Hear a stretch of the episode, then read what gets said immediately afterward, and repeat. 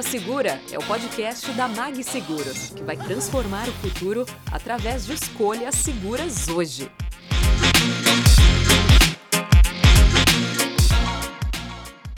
Olá pessoal, sejam bem-vindos a mais um episódio do nosso videocast, o Zona Segura. Eu sou Leonardo Secundo, para quem não me conhece, e hoje eu estou com uma convidada que vou te falar, tá? Eu tô com a mão até um pouco gelada de, de nervoso, porque eu acompanho ela, entendeu? Olha, de, de tempos. E eu estava muito ansioso para ter esse papo aqui hoje com Juliana Góes, aquela que desbloqueia, que tem todas as chaves da prosperidade para desbloquear dentro de você. Ju, Ai, muito obrigada por ter aceitado o nosso convite. Obrigada, sua aqui. mão não tá tão gelada assim, Ah, não. porque eu já dei uma, limpa- dei uma, tá esque- eu mais... dei uma esquentadinha aqui rapidinho. Ô, Léo, obrigada por me receber. Tá seguro? Tô seguro. Tá tudo seguro Tá tudo aqui. bem. Aqui é um lugar seguro pra gente falar do que for preciso, né? Deus te ouça. Obrigado mesmo por estar aqui com a gente, tá? Pra gente é uma honra estar participando aqui dessa temporada conosco. Aqui, Ju, é, esse videocast é um lugar que, embora ele seja né, feito pela nossa empresa, que é uma empresa de, de seguro de vida, né? E seguro de vida a gente sabe, né? Tá sempre muito atrelado à morte, tragédia. Aqui a gente quer falar de vida.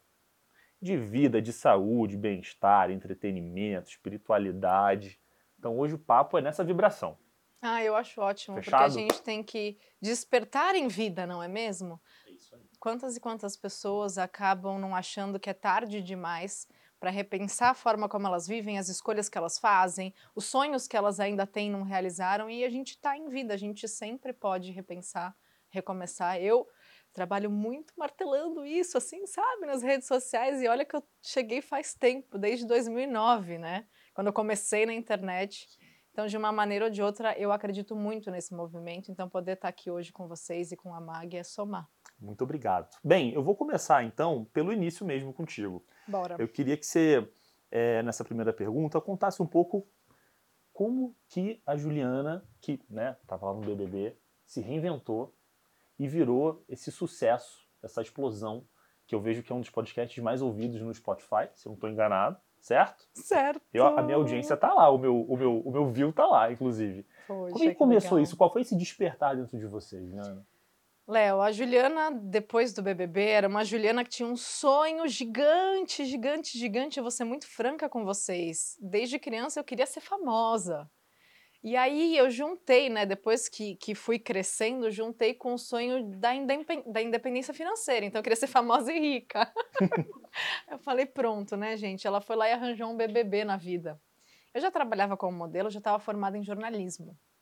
Então, é, eu passei por um processo de, de fazer muitos trabalhos como modelo e eu meio que fui encontrada por um olheiro. Passei por todas as etapas, né, de me inscrever e tudo mais. Entrei lá na casa depois de uma vez que, que eu não fui aprovada, né, não me escolheram. Aí no ano seguinte me formei em jornalismo, aí no outro ano deu certo. Aí deu certo, eu falei, pronto, é agora, é agora que eu, para sempre, vou ter um emprego na TV como apresentadora, vai dar tudo certo. E na verdade não foi bem assim, sabe, Léo?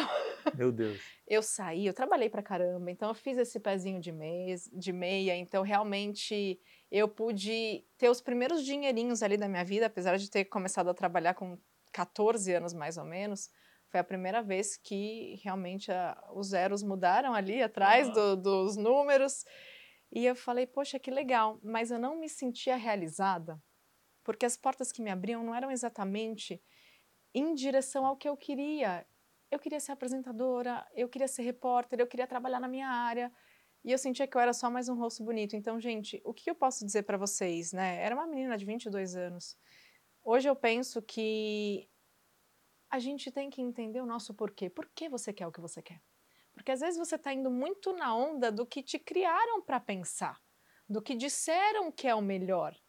Eu cresci com uma mãe super batalhadora que falava que a melhor coisa da vida era ter uma carteira assinada. Estabilidade. Estabilidade. Então, por isso que eu queria essa independência financeira, eu queria devolver para minha mãe tudo que ela fez por mim. E, e eu me baguncei ali no meu porquê, eu não tinha um porquê bem estabelecido. Então, depois do programa, quando as portas que eu gostaria não tinham se aberto, era uma menina frustrada e ferida. Ou seja, você tinha alguma, alguma notoriedade, alguma fama, porque participou do Tinha. programa, estava com dinheiro no bolso, mas você não estava feliz. Ou, ou plenamente feliz, talvez. Porque eu não tinha uma perspectiva de futuro. E eu pensava, se eu não cuidar bem desse dinheiro, ele acaba. E como daqui para frente eu continuo fazendo alguma coisa então, naquela época, eu fiquei muito frustrada por não ter sentido que a minha vida estava garantida. Uhum. Agradeci muito, muito, muito, muito por todas as oportunidades, as pessoas legais que eu conheci. Conheci um monte de gente que não era legal também. E daí aprendi a descartar um pouquinho, de falar: não, peraí, não é para lá que eu quero ir, não é nessa roda que eu quero ficar, não acredito nisso nem naquilo. E daí eu tomei uma decisão, depois de um tempo, de voltar para Santos. Eu sou de Santos, né? Uhum. De voltar, sair do Rio, voltar para Santos e bater na porta da TV local e falar: galera tem um lugar para mim? E eu fui muito questionada, porque eu acredito que a maioria das pessoas enxergue esse dar passos para trás como um retrocesso. E não é bem assim. É impulso, pegar impulso. Exato. Se você sente que não é para lá e você precisa voltar esses passos porque você tem um porquê bem estabelecido, e meu porquê era recomeçar e sentir que eu tinha valor quero sentir que eu tenho valor, quero contribuir, eu, eu, quero fazer uma coisa que realmente me dê uma perspectiva de futuro, em que eu me sinta orgulhosa da minha atuação. E daí foi assim, dei os passos para trás, foram os melhores da minha vida e comecei na internet em 2009 em paralelo com essa retomada na TV local, trabalhei como repórter durante alguns anos. Foi muito bem recebida, muito bem acolhida. Foi uma grande escola para minha vida. E, e, quando eu comecei no YouTube, eu queria mesmo preencher esse vazio de não me sentir útil, de não me sentir contribuição. Então eu ensinava maquiagem. Eu dava dicas de maquiagem, de beleza para as mulheres, porque era a minha forma na época de me sentir melhor com quem eu era. Ainda não conhecia a terapia, mas foi uma forma de recomeçar. E, e eu queria que as pessoas que estão aqui acompanhando a gente fizessem realmente essa reflexão, sabe? Enxerga que aquele momento, o ponto de virada da sua história, pode estar justamente no momento em que você se sentiu pior, em que você sentiu mais inquietação, em que você sentiu mais confusão. Esse pode ser um convite para uma retomada, para uma virada de chave e para um recomeço importante. E requer muita coragem, né, Juliana? Assim, pelo que você está falando, assim, de, de depois de né, ter conquistado é, algum nível de fama, BBB, grana, falar, cara, não, isso aqui não é que me faz feliz. Eu vou. Ah. Humildade também, né? De bater na porta e falar, cara, tem espaço aí para eu começar nesse, nesse, nessa via aqui que eu, que eu acredito. Poxa, muito, muito bacana. Eu, eu, eu, eu vejo que as pessoas hoje em dia, hoje em dia não, né? Desde sempre, esse fator coragem para dar dois passos para trás, pegar impulso. As pessoas são muito bloqueadas, né? São. Isso é uma coisa que você trata muito, né? Bastante. Esse bloqueio. Porque todo mundo está querendo buscar essa tal dessa estabilidade, esse confortinho, essa zona mais quentinha, né? Mas, Léo, é, existe uma confusão também sobre coragem. E eu falo bastante sobre isso porque eu já me enganei muito. A gente fica esperando sentir a coragem para fazer o movimento necessário. Ela não vai vir. Ela só vem depois que você já se movimentou, num sentido de que, de alguma maneira, não sei nem como, encontrei força e coragem para sair daquele lugar. Então não é uma coisa que você vai acordar um belo dia e falar eu tô com muita coragem hoje para dar espaço, não vai. Então a gente se engana muito esperando autoconfiança, esperando coragem, esperando se sentir forte. Não vai. É muito importante que você respire fundo e se movimente, porque tem certas emoções que elas só vão diminuir, né? Se a gente pudesse considerar assim, elas, você só sente que elas diminuem conforme você coloca ação. Se você pega a palavra emoção e destrincha, em inglês, emotion, o I a gente pode considerar que é uma energia, e o motion é movimento, é uma energia que precisa de movimento. Então, partindo desse princípio, não espere passar uma emoção limitante, um medo, uma insegurança, para fazer o que tem que ser feito. E, gente, eu demorei muito para aprender isso, confesso que ainda estou aprendendo, porque na maioria das vezes o nosso cérebro vai fazer de tudo para poupar energia diante de um conflito. Total, e daí a gente trava. Total. Eu, eu tô com 455 perguntas para fazer aqui na minha cabeça ao mesmo tempo. não sei nem se eu vou, bagun vou bagunçar tudo e a gente vai cortando, tá? Eu vou começar por a primeira aqui. Eu, eu já reparei, desde quando você chegou aqui, que quando a gente está falando, você está com uma escuta muito ativa. Você está olhando bem no meu olho, você está você tá presente, né? Isso é muito difícil. Eu enxergo isso muito pouco nas pessoas. E Eu reconheço que eu sou uma super qualidade. Todos Obrigada. os aspectos, assim, de, de respeito, de consideração e de, até de inteligência também, sabe? É, você tem alguma técnica? Isso é treinável? Você, você reconhece eu isso que eu tô falando? Não, eu tenho facilidade. Eu poderia falar, estudei 10 anos para isso. Não, O gente, método já... tal de eu- Harvard, aí, aí bota uma sigla, né, e tal. É, não, eu tenho facilidade. E, mas sabe que assim, talvez é, por ser uma qualidade e característica minha, quem não tem olha de fora e acha que é o máximo. Mas tudo tem luz e sombra, né, Léo? Então, desde criança, se você me dá uma atividade que eu precise estar com uma intensidade focal ali, um foco, uma entrega, uma presença, eu fico. E se vem alguém, eu com as minhas crianças, tenho dois filhos, se eu tô lá fazendo uma atividade manual com eles, pintando uma aquarela, que eu amo, aí vem, toca o interfone, ou meu marido me chama lá em cima, aí eu falo, agora eu não quero sair daqui porque eu tô concentrada, eu fico brava. Então também a gente tem que ter o equilíbrio, sabe? Muitas vezes de ter essa, essa, esse jogo de cintura, de falar, não, beleza, vai, volta e foca de novo. Então, se deixar, eu fico muito tempo ali numa coisa só. Então tem, tem pontos de melhoria aí nisso também. É uma qualidade, é, mas se deixar, fico lá olhando para a folha da árvore um tempão, esqueço do resto da vida e perco o dinamismo que uma pessoa, né, com outras características talvez tenha. Aham. Então a gente sempre tem o que aprender, tem o que melhorar, considero sim um elogio, muito obrigada. Mas também não- é uma coisa que às vezes me aprisiona, sabia? É mesmo? De não querer parar de fazer até terminar. E nem sempre dá. Nem sempre dá. É, a gente tem aqui uma, uma audiência muito grande que são os nossos corretores, né? Nosso, não só nosso time comercial, mas os corretores do Brasil inteiro. Aí são, são quase 10 mil corretores de seguro. Uau. Hoje é, a gente tem mapeados seguros de vida, corretores de seguros de vida em especial. E é sempre muito legal quando a gente está aqui para conversar, que pode contribuir com alguma dica, alguma técnica, enfim, alguma, alguma recomendação. É, e aí, em linha com isso que eu acabei de citar, dessa característica que eu estou observando sua, e também pegando o ensejo, é, eu sei que você tem um curso muito bacana, que são as sete chaves da, pros- da prosperidade, né? Isso. É, divide com a gente aqui, de repente, alguma. um- O que, que você pode, de repente. O que, que você costuma enxergar Uhum. nos seus. Na sua audiência? Não sei se posso falar dos seus clientes, sei lá. As minhas O- seguidoras seus lindezas, maravilhosas. O que, que mais precisa ser desbloqueado nisso? O que, que você mais vê de corriqueiro? Não, isso Tá. aqui é a primeira coisa que eu pego e tiro com a mão, assim. Eu acredito que a correria do dia a dia eh, deixa a gente cada vez menos intencional. Então você está fazendo, mas você não sabe o que está fazendo. E você não escolheu com, com qual energia você vai fazer o que você tem que fazer. Então, até para os corretores, né? Poxa, se você vai trabalhar com vidas, pensando em mais qualidade de vida, numa vida melhor vivida, olha que precioso que isso é. Então, qual é a sua intenção com isso? Não é só ser corretor. É muito maior do que isso. Então, trabalhar a sua intenção já é uma maneira de se trazer para o presente. Porque provavelmente você vai criar um senso de valor pelo que você faz, por quem você é, pela sua contribuição para aquele entorno, para os clientes. E a gente se autovalida muito pouco. Então, criar essa noção do, do valor que tem aquela sua atuação, que era o que eu não tinha lá no passado. Uhum. Lembra que eu te falei? Era um incômodo tão Ah. grande. Talvez seja uma coisa minha, assim, sabe? De um comprometimento muito grande em agregar algum valor, em poder ajudar. Então, quando você traz isso para sua realidade, sabe que, poxa, o fato de você fazer o que você está fazendo, fazendo bem, de forma intencional, está ajudando uma vida. E não é só aquela vida.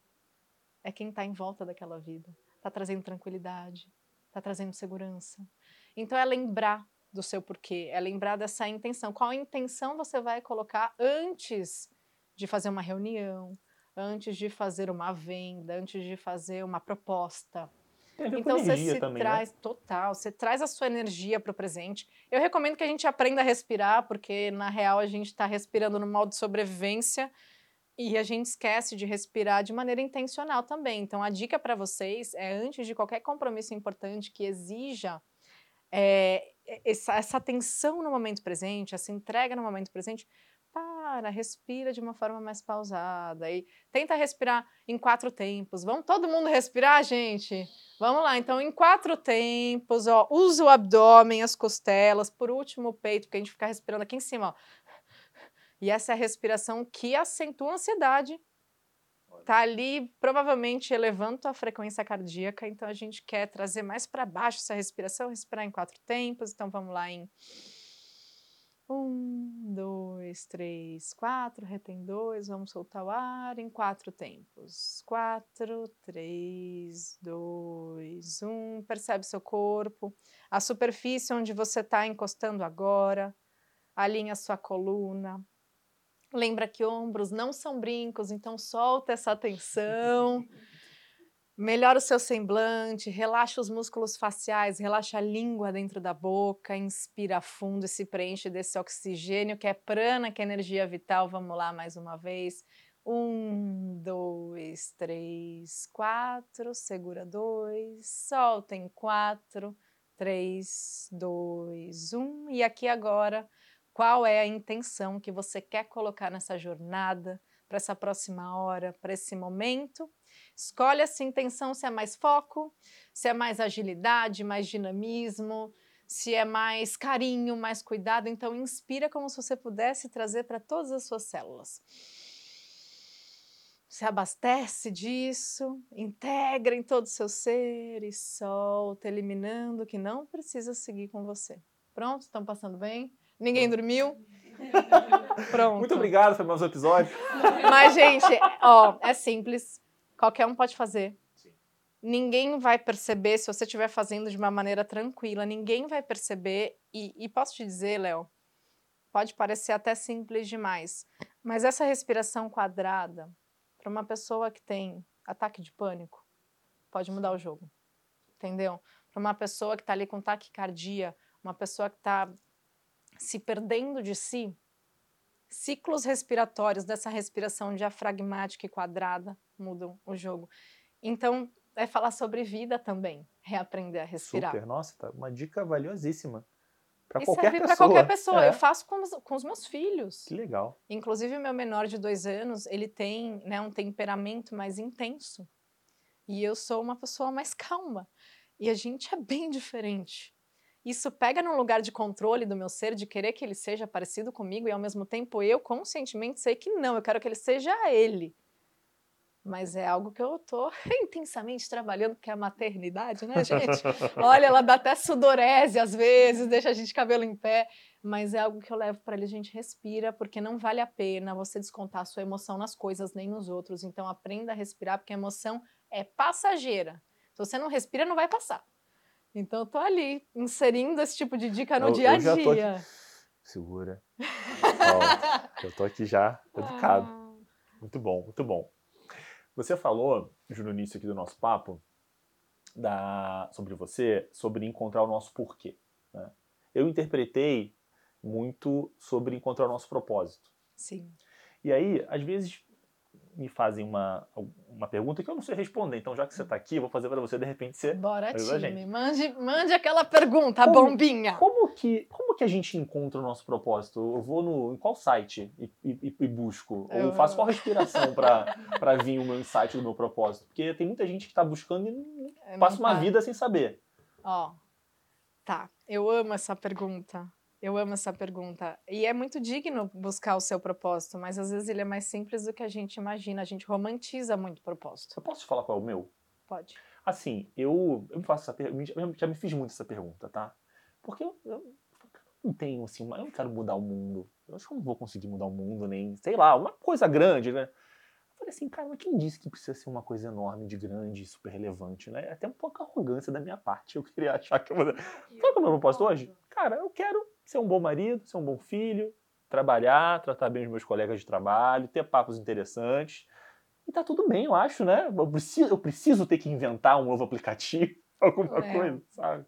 É exatamente isso. Eu ia falar mais uma vez que a gente se engana querendo envelopar o propósito num pacote bonito ou trazer uma complexidade desnecessária. Na minha opinião, Juliana, e isso foi uma vez eu estava meditando, eu tive um insight. Não foi nem algo que eu li, se eu tivesse lido, eu até recomendava o livro. Mas eu também tinha essa cobrança de, de ser importante, abre parênteses, ser contribuição para alguém, causar um impacto positivo na vida de alguém, fecha parênteses, né? Porque ser importante pode dar muita margem de interpretação. Mas eu tinha uma cobrança, eu sempre ficava, ah, mas será que eu estou ajudando mesmo? Eu meu, pausa esse ego. Pois é, né? O que, que é que você veio fazer aqui, Juliana? Aí um dia me deu um estalo, aprender. Qualquer pessoa que esteja nesse plano terreno, nessa vida, se temos um propósito em comum, que ninguém foge dele, é evoluir em algum aspecto e aprender. Ponto! E aí por que, Léo, que a gente tem tantos casos familiares de pessoas que batem de frente, que testam a gente, essas provações Sim. que ficam vindo no nosso entorno, porque é chance de você cumprir seu propósito. E a gente fica lá achando que é tudo com a gente, no papel de vítima, e não está aprendendo, né? E não vai sair. Então, enquanto a gente estiver no lugar de vítima se perguntando, mas por que comigo? Por que se parei? Por que implica tanto? Por que, que a gente bate tanto de frente? Por que, que me dá tanto problema? Cara, o que, que isso quer me ensinar, meu? Porque daí você está cumprindo seu propósito. E é dentro de casa. Sim. Não precisa rodar o mundo, inventar roda. É, é simplesmente entender que existe esse propósito evolutivo mais simples do que a gente imagina, em oportunidades de aprender todos os dias, especialmente com os perrengues, né? É muito mais simples do que a gente imagina, é. né? Não precisa é, fazer nenhum curso em Harvard, nem ler 300 livros Não, necessariamente. E se quiser, meu, vai, se é. realiza. Mas eu acredito que a gente gere muita ansiedade em cima disso, uma cobrança imensa, sendo que muitas vezes a gente pode se sentir cumprindo um propósito quando você respira fundo e deixa de bater de frente com aquela pessoa que está sempre ali te cutucando e entende que, poxa, às vezes é justamente um convite para você rever essa sim, convivência, para você rever a sua reatividade, sim. entender que pode respirar um pouquinho mais, ó, ó, é. Respira um pouco mais e, e tem atitudes mais adequadas, mais alinhadas e ganhe maturidade e gestão emocional, Total. né? Um dos meus assuntos Total. preferidos hoje em dia. Eu cada vez mais tento aprender sobre esse tema, tento praticar. Eu faço terapia quântica, uma terapeuta maravilhosa, a Laurinha. Não sei se um dia você vai ver isso, mas um beijo, você consertou muita coisa em mim. E hum, eu aprendi muito isso com ela, assim. Ela sempre fala assim, Léo, é, tem, às vezes algumas pessoas que ficam te cutucando, que vão te cutucar, te provocar. E, cara, às vezes o silêncio vai ser a melhor resposta que você vai dar, porque muitas das vezes a pessoa está falando sobre ela mesma.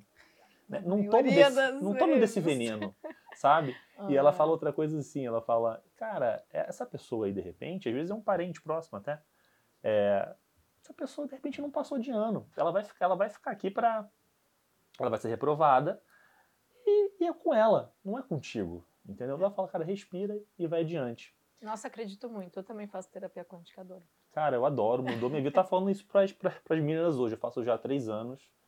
E, enfim, eu, eu adoro. Eu, eu adoro esse mundo invisível também, sabe, João? É. Cada vez mais eu tô mais esotérico, pra falar a verdade. Ah, eu vou te dar um sete chaves da prosperidade, você vai gostar. A gente Porra, tem um aí. módulo só de ativação energética. Opa! E às vezes eu falo ativação energética, a pessoa, oi? que isso? Curto muito. Mas é, a gente tem um campo vibracional, né? Uma energia sutil que não se olha muito na nossa cultura ocidental, mas que em outras culturas é, assim, os estudos que eu fiz de yoga, meditação, você trabalha todo o nosso fluxo energético. Quando você está respirando, você está trazendo prana, que é a energia vital. Então a gente acha que energia é, é só o que advém do alimento, Sim. né? E do sol e do sono. Mas não, tem uma energia aí que é muito maior do que esse corpinho e eu falo bastante sobre isso no terceiro módulo. Vou, vou mandar um sete seu... aí pra você. Poxa, muito obrigado, super curto. Vou, vou ver. Com... No seu dia a dia, o que, que você como é que você faz para se energizar, assim? Não estou falando necessariamente de alimentação, não. Assim, uhum. uma rotina do tipo, levanto, respiro, medito, tomo um copo d'água, vou na janela, vejo o sol, canto o hino nacional, sei lá, enfim. Como é que é? Ó, oh, Léo, eu adoro rituais, e, mas eu confesso que eu era meio preguiçosa. E daí agora eu levo mais a sério. Talvez pela demanda da maternidade eu entendi de uma vez por todas que se eu não me abasteço das minhas coisas boas, dos meus rituais, do meu autocuidado, eu não estou bem para eles. E eu ficava me perguntando, poxa, uma pessoa que estuda tanto comportamento há quase 10 anos, como que você está aí toda hora de cabelo em pé com seus filhos? O que está faltando? E faltava autocuidado. Uhum. Também é um dos pilares do meu trabalho, da minha fala. E assim, gente, o que é autocuidado para você, né? Faço essa provocação porque muitas vezes a gente não sabe nem o que é o autocuidado para a gente. Então, eu me abasteço de autocuidado e de como, né? Então eu acordo, tenho acordado mais cedo, porque eu sempre fui uma pessoa mais dorminhoca e eu até tô fazendo semanas de lives seis e meia da manhã, porque é uma forma, meu, de sair da cama, senão eu vou ficando. Vou ficando, aí quando um filho vai lá e me puxa, eu tenho que sair, não tem jeito, mas acordar intencionalmente. Levanta, raspa a língua, tira as toxinas que ficam ali na língua. Você pode usar um raspador ou uma colher mesmo, porque, gente, seu corpo trabalhou a madrugada toda para tirar essas toxinas, a gente vai lá e engole tudo de novo, né? Que horror. Então, uhum. raspa uhum. a língua, respira, lava nariz muitas vezes para limpar esses canais nadis, né? Uhum. As narinas para a gente poder respirar melhor. Respira um pouco, se alonga. E eu tenho trazido o esporte para mais cedo, porque eu entendi que movimentar o meu corpo gera energia e não gasta. A, é, a gente às vezes fala, ah, eu tô cansada não vou, porque daí eu vou ficar, vou treinar, vou ficar cansada. Sim. Só que não é bem assim. Você não precisa fazer um treinamento de alta intensidade. Na verdade, eu até faço, porque eu tô correndo já tem alguns anos e tem me dado muita energia, tipo, parece que ativa. E outra, né? O, o exercício físico ele ativa a sua parte hormonal, você vai gerar hormônios bons. Hormônios do prazer, hormônios do bem-estar, e daí você vai equiparar com aquilo, todo aquele bando de estresse que tá aqui pairando o tempo todo. E se a gente não equilibra, a gente é engolido pela toxicidade do estresse, da ansiedade, do cansaço, da falta de sono e da alimentação também inadequada. Então, assim, gente, eu não sou uma pessoa que segue tudo à risca. Sim. Mas eu acredito que 80% do tempo eu seja bem consciente em me cuidar bem, em me tratar bem, porque eu quero viver uma vida bem vivida. E eu não vejo mais disciplina como privação. Não, disciplina é liberdade. Total. Exatamente, mas isso tá vindo agora, já com os meus quase 40. E eu acredito muito nisso, assim, de me cuidar hoje para criar um futuro incrível para minha mulher sábia de amanhã, que eu quero que ela seja enxuta, saudável, cheia de vitalidade e assim seja. Mas eu preciso fazer alguma coisa agora, né? Sim, super. É isso. Me conta agora um pouco, vamos falar sobre parentalidade e sentimentos. Vou tentar construir uma pergunta, tá? Tá bom. É porque, na verdade, muita coisa do que eu vou te perguntar, você já trouxe no início que eu fiquei tentando memorizar aqui na minha agenda mental. Você falou que logo que saiu é, do BBB, você fez uma grana e tal, e aí você, você falou que queria comprar alguma coisa para sua mãe. Você comentou alguma retribuir. coisa. E queria retribuir. É. É. Como é que você enxerga hoje nos, nos seus seguidores, clientes, enfim, como é que você enxerga essa relação com pai e mãe? O quanto que esse as pessoas têm consigo um sentimento parece que obrigatório de gratidão, uhum. né? Elas precisam retribuir, uhum. né? precisam fazer alguma, tem que fazer alguma coisa, né? E porque senão elas se sentem culpadas porque eu não ajudei meu pai e minha mãe e tudo mais. Ou porque não se tornou a pessoa que eles queriam que fosse, né? Exato. Como é que você, como é que que tira? Como é que se desbloqueia essa, essa, essas cobranças de pai e mãe? Porque a melhor forma, eu falei isso aqui outro dia, a melhor forma de, de honrar pai e mãe é você dar certo na vida, né? E as pessoas acham que não, eu preciso, eu preciso dar, eu preciso retribuir. Isso às vezes trava muito, né? Olha. Você concorda? Consegui. Eu, eu, não sei se que... fiz a pergunta bem, não, mas não, você entendeu eu entendo o, o, perfeitamente. Por que, que a gente torna um, peso, uma carga, a nossa relação com quem veio antes, né? Seja o pai e mãe, sejam os cuidadores. Irmão, Porque às vezes tio, são os cuidadores, é, são os familiares. E, e por quê, né? É, eu acho que tem uma distorção do respeito. Eu até falei isso recentemente numa, num curso, um treinamento de programação neurolinguística que eu fiz quando o respeito se torna dívida de gratidão. Aí a gente adoece, uhum. porque não tem como pagar uma dívida de gratidão. Não tem como. Em vida, você não vai conseguir, isso vai te corroer e nunca vai estar suficiente. Então, eu acredito que o melhor que a gente possa fazer, e, e gente, por favor, não leve isso como um ato egoísta, mas o melhor, o melhor, o melhor, o melhor que você pode fazer pela sua vida é vivê-la para você. Enquanto a gente viver uma vida para os nossos pais e pelas pessoas que a gente ama, a gente está negligenciando o nosso protagonismo. A gente está deixando para trás até os nossos sonhos, vontades, anseios, desejos, porque a gente está focando em cumprir com o papel de ser alguém na vida daquela pessoa. Só que como você está sendo você na sua própria vida? Então, eu, eu acredito que é muito importante a gente repensar que protagonismo não é egoísmo e que a sua vida é para você e ainda que batam de frente, porque acontece, né? Uhum. Ah, porque você tinha que ter feito isso. E é que nem minha mãe falava, carteira assinada é a melhor coisa do mundo, eu fui lá ser youtuber. Sendo que ninguém sabia o que eu... Eu lembro assim, tipo, almoço de família, o que, que, você, o que, que a Juliana tá fazendo? Ela grava vídeo lá pro negócio da internet. Ah, mas como assim? Como é, quem, quem assiste? E quando eu comecei a trabalhar, é ser remunerada por isso real, a galera não entendia de onde vinha. Mas de onde vem? De onde que vem? Assim, a conta não fechava na cabeça deles todos, mas eu fui, eu fui. A minha mãe não foi uma pessoa que bateu de frente, mas eu imagino que ela ficasse de cabelo em pé, porque para ela é, viver bem era outra coisa. O primeiro cancelamento vem de casa, né? Acontece muito. Então, assim, gente, entenda o seu porquê. Volta pro porquê e, e sustenta ele. Então, às vezes, você vai ter que ter conversas difíceis e falar: olha, é o seguinte, é difícil, a partir né? de agora, eu vou seguir este caminho, te honro, te agradeço, mas eu preciso aqui Por que, que é tão difícil fazer isso, a minha viu? vida, porque parece que a gente está ferindo. Parece, né? Parece que a gente está tipo, o castelo do vínculo, né? Tá, tá sendo desmoronado e você tá, tipo, acabando com esse vínculo, com essa conexão. Tá cortando um cordão umbilical que já foi cortado há quanto tempo? Exatamente. Então, o cordão, o cordão umbilical já foi cortado, gente. Mas a gente cria um invisível muito mais forte acorrentando a gente na família. Então, de uma forma ou de outra, no tempo de vocês, e se precisar de terapia, recomendo. Entendam quem são vocês nessa vida e qual é a vida que vocês querem viver e não aquelas a vida que escolheram para você. Porque senão lá no teu último suspiro, você vai ter feito o que você, você queria fazer. Né?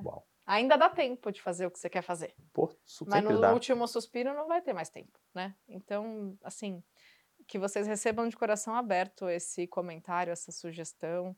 Eu venho despertando muito para isso, porque eu sempre fui a boa menina que conseguia caber na caixinha que me colocava. Ah, Juliana, aqui, ó, essa caixinha. Eu entrava na caixinha, ah, Juliana, sabe? Uhum. A síndrome da boa aluna. Sim. Então eu tenho descoberto o meu papel, quem sou eu, e aprendido a dizer não. E liderar aqui a minha vida ao invés de ficar cumprindo com o papel que escolheram para mim. Como é que você diz não? Interpretando diferente, né? Ressignificando não. Porque muitas vezes a gente não quer desagradar. Mas se você não quer desagradar outro, você está desagradando alguém, si né? mesmo. A si mesmo, eventualmente, né? Então eu entendo que eu mereço sims. E que eu me respeito. E que em prol de mim mesma, eu preciso dar um sim para mim, para não ficar acumulando negligências, autonegligências, e assim vai, mesmo, é, respira fundo e vai, que nem a gente falou é, da coragem, total, sabe? Não super. vai ter coragem, não, nem sempre vai ter força. Mas na hora do vamos respira fundo e, e diz o não, mas interpretando como um sim para você. Não, e dizer não é libertador às vezes, né?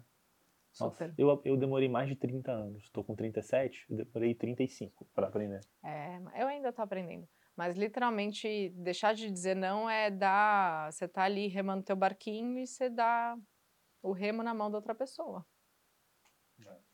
segura o remo, meu. Você que tem que remar e vai dizer não. E às vezes vai doer, mas depois acostuma. Eu acho que também é prática, né? Assim seja. Ju, antes da gente continuar esse papo falando sobre esse, esse, esse tema de, de, energia, de propósito que eu, eu prefiro, eu, eu fiquei curioso porque, de novo, no início do nosso papo você falou sobre grana. Eu falei assim, como é que uma pessoa que é youtuber, que não é CLT, não tem estabilidade, até porque estabilidade não existe, como é que essa pessoa se protege e se planeja financeiramente? Como é que você olha assim, como é que você programa o seu longo prazo? De vista de grana, patrimônio. Você, você, você costuma investir o tempo lendo sobre ações, você tem uma pessoa que faz isso para você. Como é que você faz essa, essa gestão sua? É, eu gosto de aprender e, e, eu gosto de aprender com pessoas que têm mais experiência. Então, nem sempre é buscando uma literatura, mas é sentando para conversar. É, eu amo. O meu pai era uma pessoa que. Meu pai faleceu quando eu tinha 9 anos, tá? Uhum. Por isso, aquela coisa de retribuir para minha mãe, porque, cara, minha mãe se privou de muita coisa para poder me dar uma infância, uma juventude, uma vida assim. Olha, eu sou muito grata, muito grata. E o meu pai era a pessoa que me abastecia de resposta para tudo. Ele era, sabia muito de tudo e tal, então sempre busquei referências. Quem é que entende, que tem valores similares, que eu possa ouvir, que eu possa aprender? Então eu adoro fazer isso.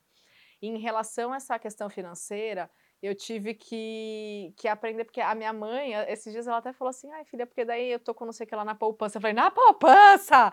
Dona Nádia, pelo amor de Deus, coloca numa renda fixa. E assim, eu gosto de entender como otimizar as coisas. Você otimiza a sua vida, você otimiza a sua agenda, você usa aplicativo, por que não otimizar ali realmente a maneira como você está aplicando, rentabilizando o seu dinheiro? Então, isso foi uma coisa que eu comecei a olhar, porque eu, eu morria de medo é, pra você ter ideia, vai, vamos colocar em números.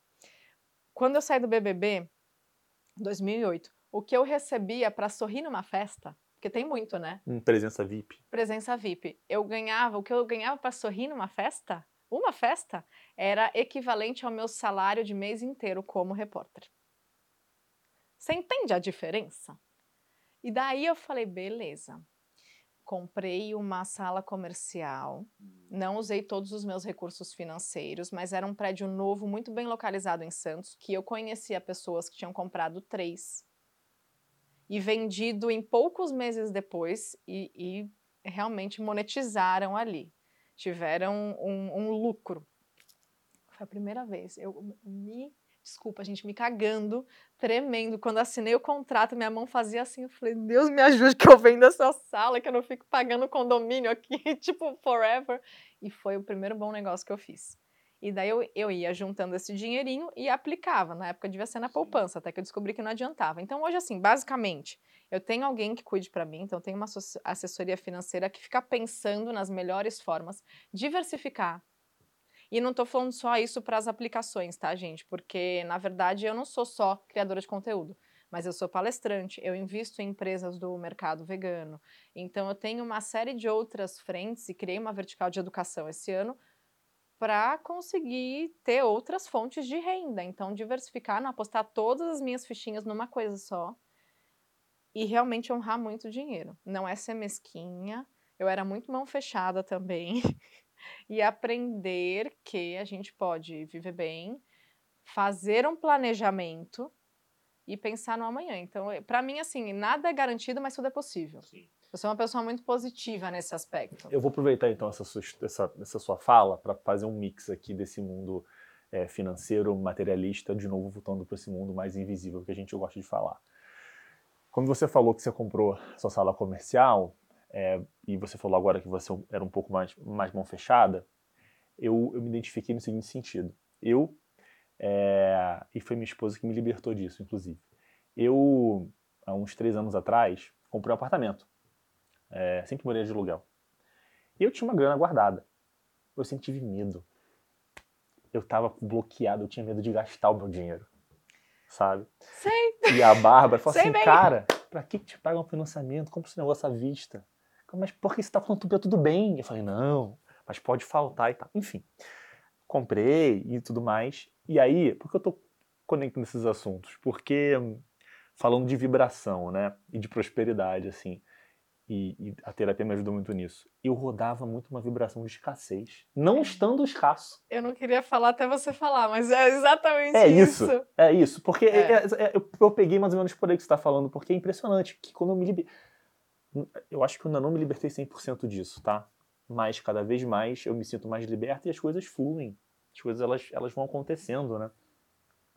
Mas assim, a minha ajuda foi a minha esposa que me deu esse empurrão e me, o, me Ela é seu ponto de equilíbrio, né? Certamente. O meu também. Certamente. Meu marido, o Krika, quando eu conheci ele, era muito doido endividado, jovem, não tava nem aí pro dinheiro. Eu falava, meu Deus, como assim? Eu aqui, tipo, segurando os meus dinheirinhos e tremendo, tipo, eu nem tava investindo todos os meus recursos naquela sala e eu tremia. Sim. Então eu tinha muito medo de perder, Sim. Sabe? Mas eu entendi que parte disso vinha da minha criação. É, a minha porque também. a realidade dos meus avós era outra e, e, dos pais dele era outra. Então acho que veio muito assim inserido. Em mim e entender quem sou eu nisso tudo. E saber que assim, um bom planejamento vai prevenir muita coisa, mas é pensamento de escassez. E pensamento de escassez, né, as crenças, geralmente estão em coisas muito sutis do dia a dia, como é, sabe? Como é que se liquida isso? Porque você é um como... trabalho. Você precisa trazer para consciência, porque se você não percebe, gente, a gente só consegue curar o que veio para consciência. Então é investigar e tudo mais e sentir quando que você sente de, de que maneira que vem esse mal-estar? Em quais situações? Sabe o que eu tinha muito, Léo? Eu fazia um prato de comida e não comia tudo e eu ficava me sentindo horrível Porque por de repente deixar no prato. Daí o que eu fazia? Eu comia para não fazer desfeita. E porque tem gente que não tem. Então, é pensamento de escassez embutido ali nesse comportamento. É quando você deixa de se dar uma oportunidade que faça bem para o seu bem-estar que seja autocuidado. Então hoje eu assim vivo bem, sou muito grata. O meu maior luxo é poder fazer terapia toda semana, ter uma personal me ajudando a treinar. Eu eu não meço esforços e eu não pago falando ai que gasto. Sim. Eu estou investindo em mim. Então quando você passa a entender o que é investimento você percebe que você está deixando muito, muita oportunidade em cima da mesa porque você está com pensamento de escassez. Investir em cursos. Foi aí que eu comecei a melhorar. Cursos, treinamentos, em formas de me melhorar, esse valor voltou para mim exponencialmente, porque eu, enquanto indivíduo, enquanto profissional, avancei também. Então, começa a enxergar as oportunidades de se aprimorar, de se abastecer, de se fazer bem, que hoje, de repente, seu dinheiro pode proporcionar porque nem tudo é gasto. E você acha que existe uma linha tênue entre, não, eu vou desinstalar esse driver de escassez que eu tenho em mim, com, ah, quer saber? Eu vou sair e comprar tudo que eu quero. Esse equilíbrio é difícil. É, assim, a gente precisa entender qual que é o objetivo ali para também não sair da linha.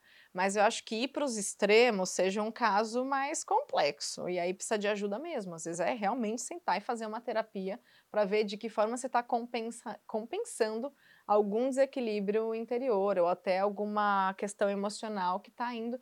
É como compulsão alimentar, né? Você está descontando algum vazio, alguma ferida em questões e está indo para os extremos né?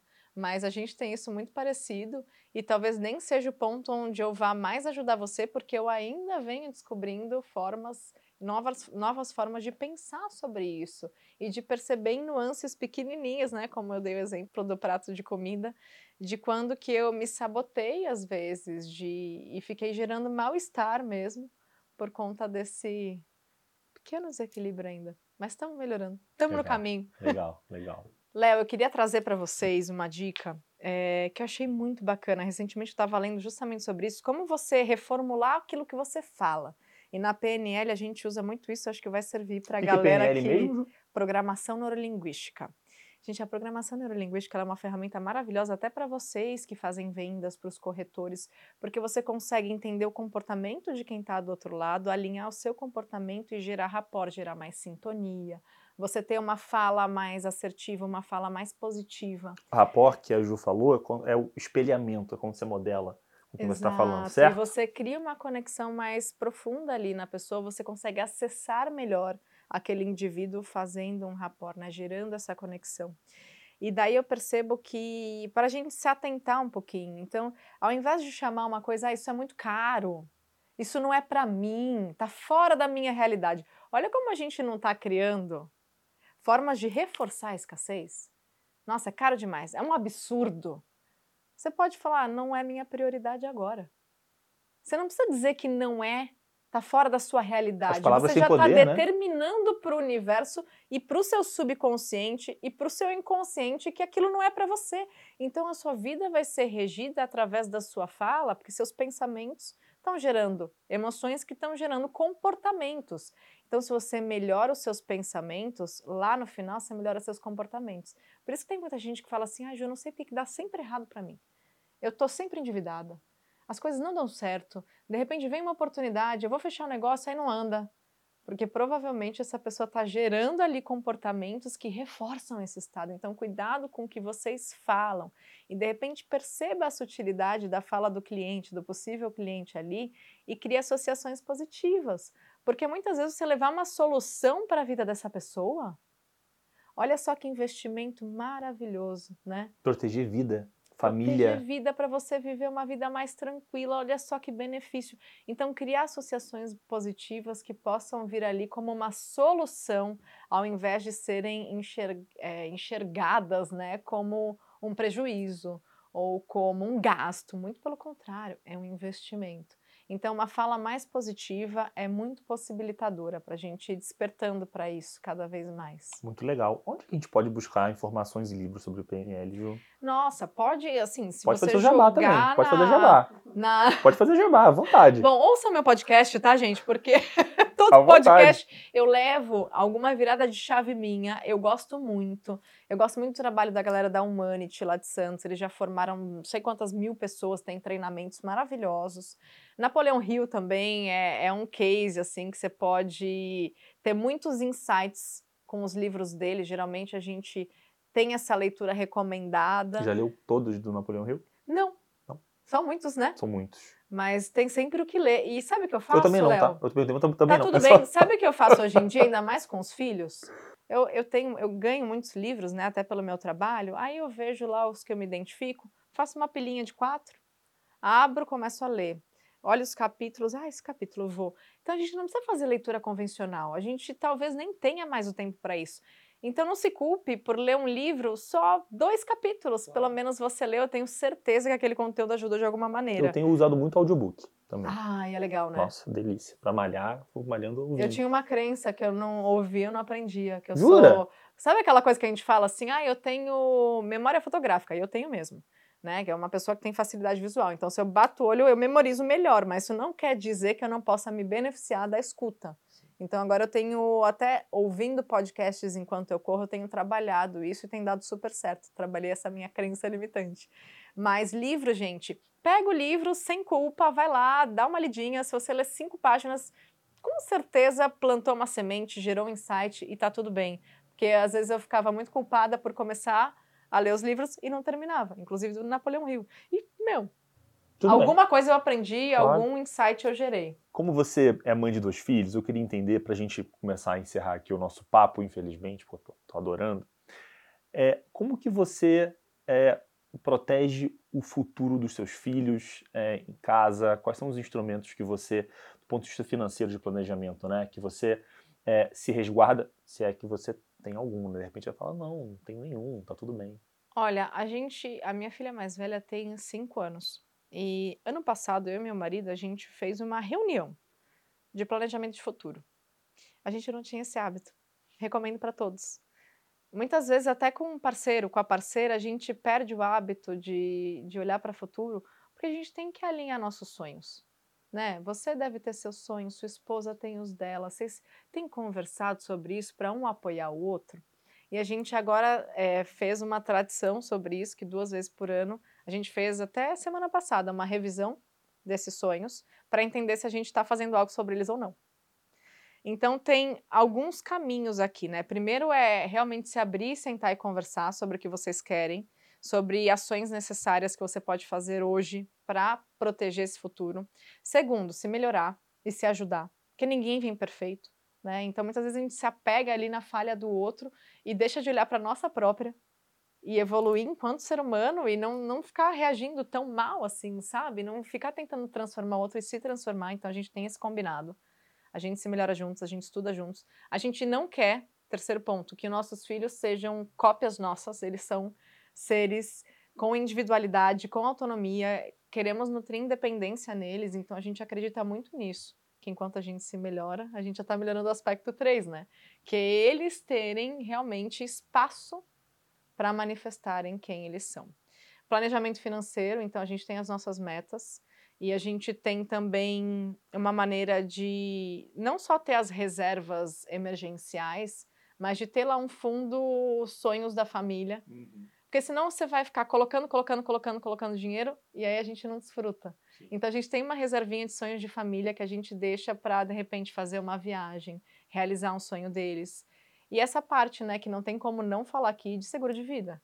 Confesso que a gente só fez ano passado. E quando eu falo a gente só fez, não implica culpa, porque a gente não tinha nem pensado nisso. Enquanto pais, como que a gente pode ali se respaldar? Tem seguro de automóvel, mas não faz seguro de vida, né? Isso, é. isso é sabe, o... E sabe por que, que a gente fez? Que a gente foi fazer seguro da casa. Uhum. E daí a nossa corretora falou assim: e de vida, como tá? Aí eu perguntei para minha mãe, que é minha mãe que faz o financeiro da empresa, eu falei: eu tenho seguro de vida? Ela falou: deixa eu ver aqui, nem ela sabia. A gente nunca tinha, assim, realmente considerado isso. Então foi uma movimentação que nem veio com esse intuito, que foi quando a gente fez o da casa. E foi super importante. E a gente, assim, não fazia noção de como era. Olhamos aquilo e falamos: não, não, não pensa duas vezes, é, é tranquilidade. Então, se a gente pode estar tranquilo hoje, é, é uma benção, sabe, gente? E tá ali. E, e, felizmente hoje em dia a gente tem tantas possibilidades, tem formas de seguro, então, para que possa chegar à vida das pessoas diante da realidade que elas têm hoje. Mas um conselho que eu dou, gente, é sente e conversem e revejam, né, em família, ou até quem está planejando ter filhos, não é mesmo? Não é mesmo? Para vocês estarem na mesma página. É um Porque depois de que leva um susto, Léo. Claro, claro. Às vezes é tarde demais. Não, super. Vale a pena levar um susto? Então, o que a gente pode sentar, se organizar e se planejar, a gente faz. E não é chato. Muito pelo contrário, é prazeroso a gente ver que a gente tem noção dos sonhos e que a gente está caminhando ao encontro deles. Isso é muito gostoso, porque motiva, você vê que você está saindo do lugar, que você está construindo algo junto com alguém. Então é, é um convite que eu deixo para vocês. Olhem sim para os sonhos e se ainda tiver meio nebuloso, não desiste. Às vezes está passando por uma baita retomada de vida, um recálculo de rota, mas fala para a pessoa do seu lado como você se sente, se você está com dificuldade de sonhar, entenda os sonhos dela e se inspire se inspire, vá buscar novas referências para você, de fato, entender o que você pode ainda fazer nessa vida tão maravilhosa para vivê-la por você e para ser feliz. Então, para a gente encerrar de verdade agora, é, eu vou te fazer uma pergunta. Como a gente fala aqui muito de, de futuro, eu gosto de fazer uma pergunta de futurologia. Vamos fingir que a Juliana Góes, daqui a 10 anos, acabou de voltar no futuro aqui nessa sala agora. Meu Deus! O que, que aconteceu na vida da Juliana Góes? Como é que estão as coisas? Meu, ela está muito realizada e ela é muito livre. Ela está muito feliz que a Juliana de 10 anos atrás fez o que tinha que ser feito. Deu o braço a torcer algumas vezes. E entendeu que os tombos da vida ensinam, eles não precisam ser encarados como fracassos. A Juliana do amanhã, ela se diverte. Ai, que bom, que alívio. Porque rigidez nem sempre ajuda. Disciplina é liberdade, e ela está pronta para viver os próximos 10, 20, 30, 40 ou 50, porque ela se cuida desde muito tempo. Ela começou lá atrás, então ela sabe que ela vai viver uma vida bem vivida. Enquanto assim for a missão, né? Porque a gente não está aqui sozinho, mas eu acredito muito nisso. O movimento de hoje determina o seu amanhã, então podemos dizer que eu estou fazendo um bom trabalho para ela. e respirando assim, encerramos aqui mais esse papo. Ju, muito obrigado. Obrigada, Foi demais, obrigada. muito legal mesmo. Ótimo, eu adorei, gente. espero que assistiu aí também curta muito. Ah, eu espero ter ajudado, gente, de verdade. Foi um prazer estar aqui com vocês. Felicidades para você, para sua muito. família, para a Mag. E que que importante ter esse projeto, né? Sabe que eu fiquei muito orgulhosa. Agora eu preciso falar uma coisa aqui antes de dar tchau mesmo. Fiquei muito orgulhosa quando eu descobri que um pouco mais de dois terços da empresa é, As nossas são lideranças. mulheres. Mulheres ali. Mais de dois, olha, isso é necessário em cargos de liderança. Isso é necessário. E vocês abrindo aqui as portas para a voz de uma mulher. E olha quantas mulheres Quantas aqui atrás mulheres também, aqui. um bendito fruto também. Mas isso é muito importante, e eu admiro, eu honro isso, então parabéns para a Mag por esse trabalho que não, to, não só no front, mas lá nos bastidores está empoderando e possibilitando que muitas mulheres sejam A protagonistas. gente agradece em nome da empresa e, de fato, isso é uma das Ah. coisas que a gente precisa contar mais pra fora. A gente fala muito pouco. Eu pesquiso, viu? Quando É, eu vou me atrelar pouco. ali a qualquer marca, eu pesquiso mais. pra ver se É faz que- é que sentido, o né? diretor de marketing é muito ruim, entendeu? Ele não sabe, ele não pensa pra falar. Eu vou, eu vou falar com ele. Eu vou falar com ele pra ele Fala, melhorar. manda um recado pra ele. vou Tá muito falar. ocupado gravando uns programas É, de podcast, né? Podcast, isso, é isso aí. Gente, muito obrigado. Um beijo, Ju. Valeu. Beijo, gente. Be- Beijo não, errei. Eu sempre esqueço, eu sempre esqueço de dar Um um beijo. presente. Volta. Volta. Olha, a gente tem aqui um presente. Eu espero que a gente fez a pesquisa direita, né?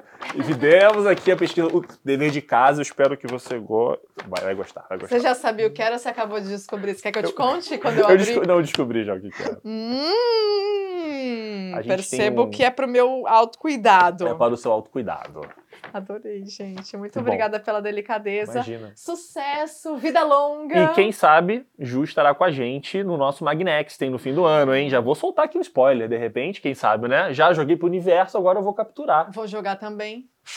Tá. Estarei esperando o- a oficialização desse E, convite. e se for assim, quando ela subir no telão, a gente vai jogar isso na tela antes, Vai, cara. Vai ficar boa! legal pra caramba. Já tô lá, hein? Já, ó, Já aconteceu. já respirei, já tô me vendo lá. Olha, olha essa plateia, Léo. Nossa, olha quanta gente incrível. Duas mil pessoas. Uau! Pronto, voltei. Pronto. É isso, já deu certo. Muito bom. Muito bom. Gostou do episódio? Bem, se você curtiu, não deixe de comentar e compartilhar esse conteúdo. E se quiser ficar por dentro de todas as novidades da MAG, não esqueça de nos seguir, é claro, nos nossos canais oficiais. E lembre-se, energia alta sempre, galera. Até a próxima. Tchau, tchau.